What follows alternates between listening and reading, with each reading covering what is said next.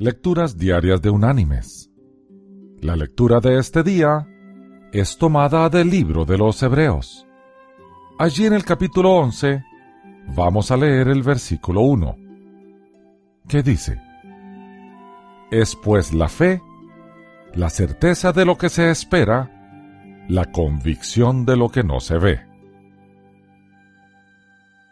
Y la reflexión de este día se llama ¿Quién es la persona más feliz de la Tierra? Un periódico en Inglaterra una vez hizo esta pregunta a los lectores. ¿Quién es la persona más feliz de la Tierra?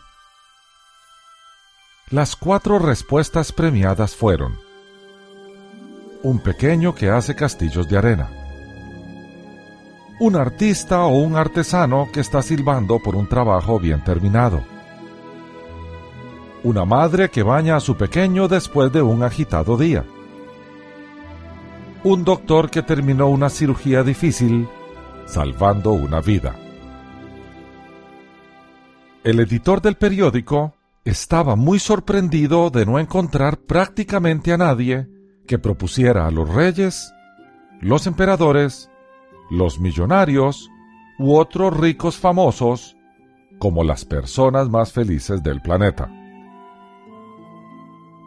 W. Baron Wolf una vez dijo, Si uno observa a un hombre realmente feliz, lo va a encontrar construyendo un barco, escribiendo una sinfonía, educando a su hijo, cultivando dalias en el jardín, buscando huevos de dinosaurio en el desierto del Golbi.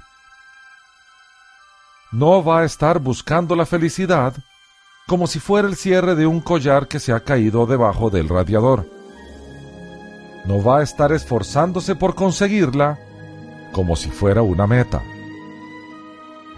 Él se va a dar cuenta de que es feliz en el transcurso de vivir la vida muy ocupado las 24 horas del día.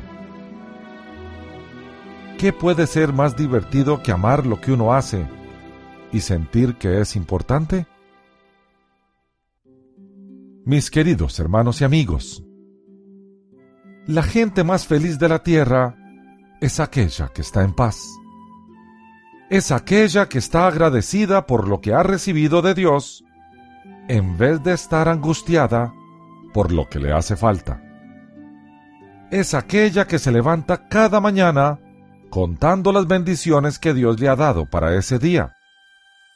Porque cada bendición de Dios es nueva cada día en vez de levantarse llena de ansiedad, con afán de lograr alcanzar y obtener lo que no tiene. Paz y felicidad, desde la perspectiva bíblica, son sinónimos. Para alcanzar la paz, hay que creer en que el ser más poderoso del universo existe y se involucra en nuestras vidas cada día, y que ese ser es fiel para cumplir sus promesas. Es por ello que podemos interpretar el texto mencionado en la lectura como Tengo seguridad y certeza de lo que espero, porque estoy convencido del poder y la fidelidad del que prometió. Que Dios te bendiga.